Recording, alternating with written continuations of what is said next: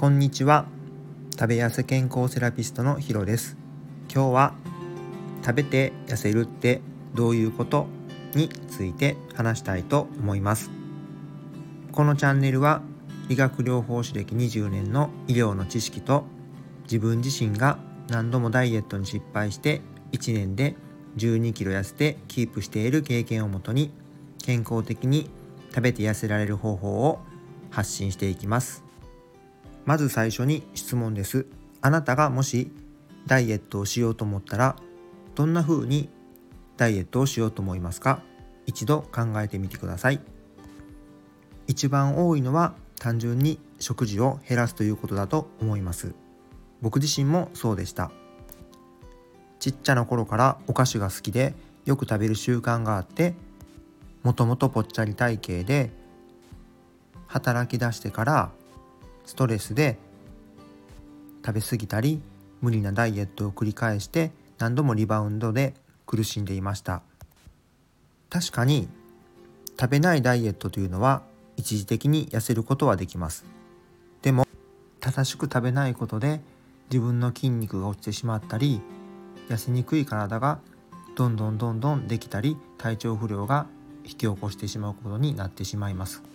だから大切なことは自分の体にとって必要な栄養素を取りながら余分なカロリーをカットしていくということが大事になってきます。よく SNS や自分の周りにおいても見かけると思うんですけれどダイエットをしていてご飯を減らしてその代わりについこう甘さやこうお菓子を我慢できなくなってしまってお菓子を食べてしまう。その結果カロリーオーバーになったり頑張って始めようと思ったダイエットに失敗してしまって自分がまたこう自己嫌悪になってしまってさらにまたお菓子を食べてしまうという負の連鎖があったりすると思います。だから大切なことは無理して食べる量を減らして痩せようとするんじゃなくてしっかり食べながら痩せていける方法を見つけていくということがポイントになってくると思います。その中で自分自身がどんなライフスタイルを行っているかっていうのを見ていくことも大事です。例えばご飯を食べ過ぎているから太っているのかそれともおかずをいっぱい食べ過ぎて脂質が多くなっているからそのカロリーでカロリーオーバーになってしまっているのかそれとも外食が多いから塩分が多かったり脂質が多かったりするような食事で食欲が乱れたりカロリーが多くなっている部分があったりとかどういう部分で太ったり痩せたりしているかというのを見直していけばいいと思います。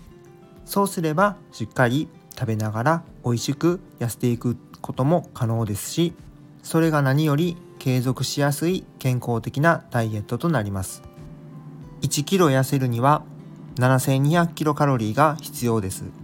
だから簡単に太るわけでもないし簡単に痩せるわけでもないです。日々のちょっとした習慣が自分自身の体重を増やしたり減らしたりしているわけです。だからしっかりと自分にとって必要なエネルギーだったり栄養素をとっていけば楽しく美味しくダイエットというのは進めていくことが可能です。